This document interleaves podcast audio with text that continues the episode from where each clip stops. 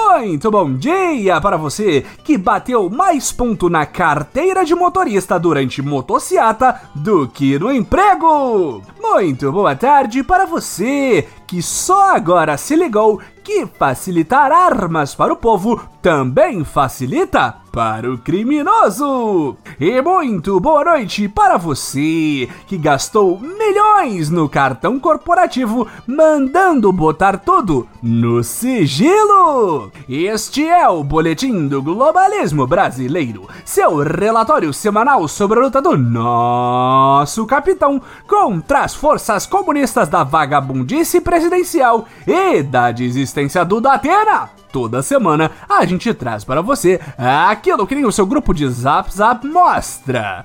Então, não saia daí!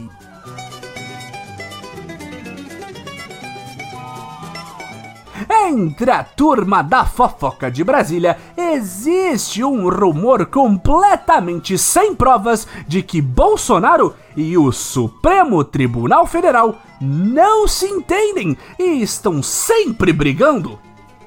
Exatamente isso que você ouviu, caro ouvinte. Nós também não sabemos de onde esse povinho tira essas ideias.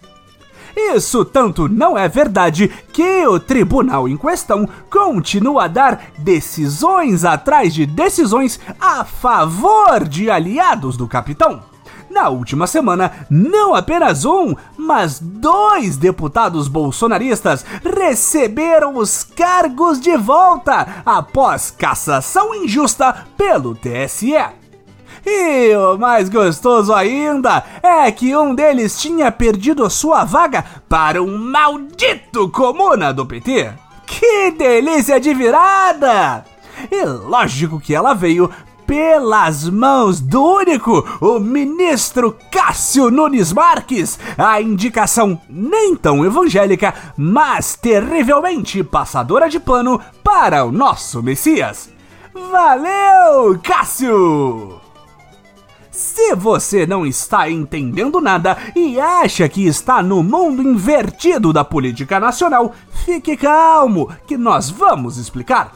Na última quinta-feira, o ministro Nunes Marques revogou a decisão de 2021 do Tribunal Superior Eleitoral que cassou o mandato do deputado estadual Fernando Franceschini, do União Brasil do Paraná, e o tornou inelegível por oito anos. Franceschini teria perdido a vaga por divulgar em suas redes sociais durante as eleições de 2018 que as urnas eletrônicas teriam sido adulteradas para evitar a eleição do presidente Bolsonaro. Sim, as mesmas urnas que deram a vitória nas eleições para o presidente Bolsonaro.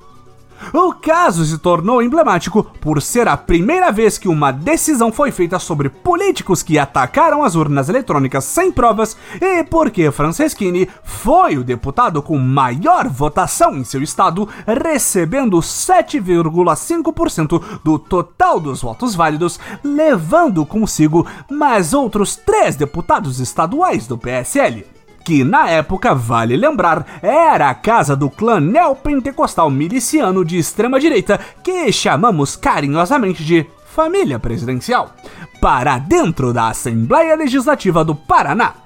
Com a anulação da sua eleição, todos os candidatos perderam o mandato e foram substituídos pelos seus suplentes. Mas graças ao verdadeiro Deus, Nunes Marques veio em defesa do injustiçado não deputado patriota.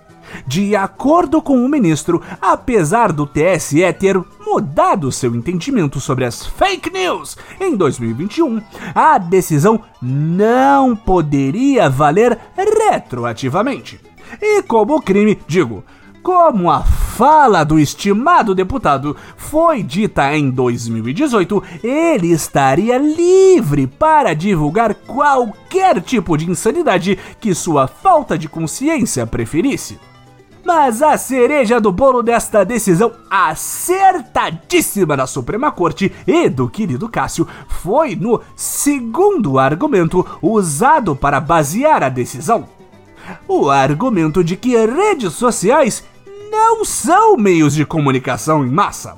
Pelo menos eles não eram considerados pela lei em 2018 e por isso não poderiam ser tratados como tal para a decisão de caçar o deputado em questão. Cássio Nunes Marques é um verdadeiro herói do judiciário que consegue se enfiar em pequenas brechas na lei com grande facilidade. Um verdadeiro mito do contorcionismo jurídico. Com a restituição do mandato de Franceschini, todos os deputados que foram eleitos pelos votos que ele conseguiu voltam para as cadeiras de onde foram retirados no ano passado. Além disso, o deputado mentiroso também volta a estar apto para disputar as eleições deste ano, patriotas. A justiça tarda, mas ela acha uma forma de dobrar a lógica e não falhar. Mas se engana quem acha que as consequências param por aí. Não, não.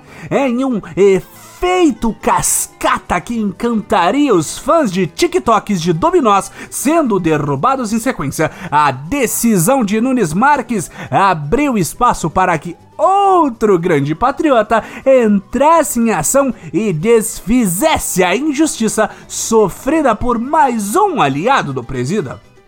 Dessa vez, quem teve o mandato resgatado foi Valdevan 90, do PL de Sergipe, que é totalmente um político, sim, e não um modelo de automóvel pilotado pelos grandes nomes do transporte alternativo do Brasil.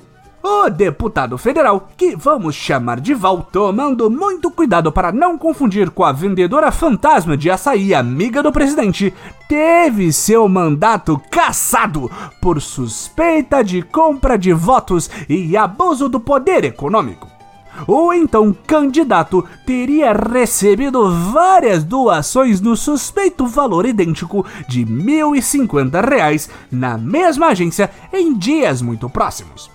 Além de ter tido o mandato cassado, Valdevan foi substituído por um tal de Márcio Macedo, um comunista do PT, a maior facção criminosa do país. Com seu retorno triunfal à cadeira, Valdevan tira um vermelho da Câmara, fortalecendo ainda mais o capitão. Mas não podemos fazer uma desfeita e dar todo o crédito só para Nunes Marques. Outro grande aliado do presida também está trazendo os patriotas de volta ao poder.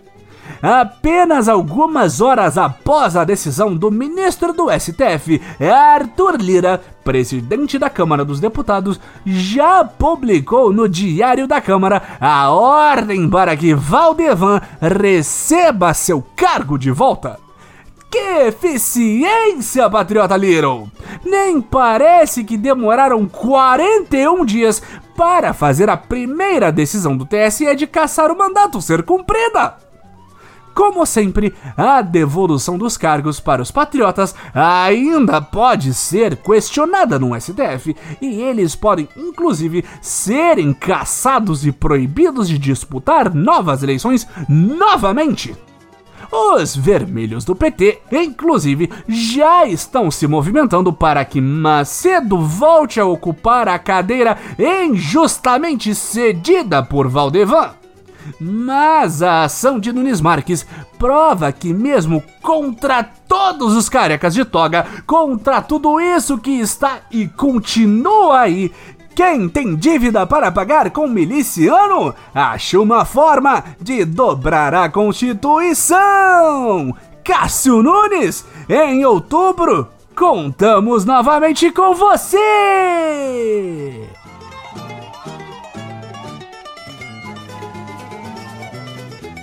Esse foi o nosso Boletim do Globalismo Brasileiro para a semana de 6 de junho.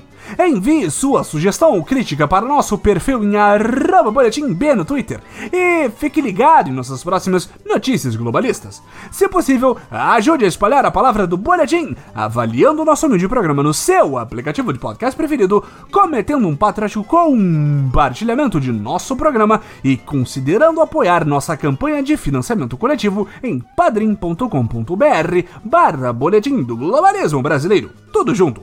E lembre-se, psicodelia jurídica acima de tudo, Brasil acima de todos!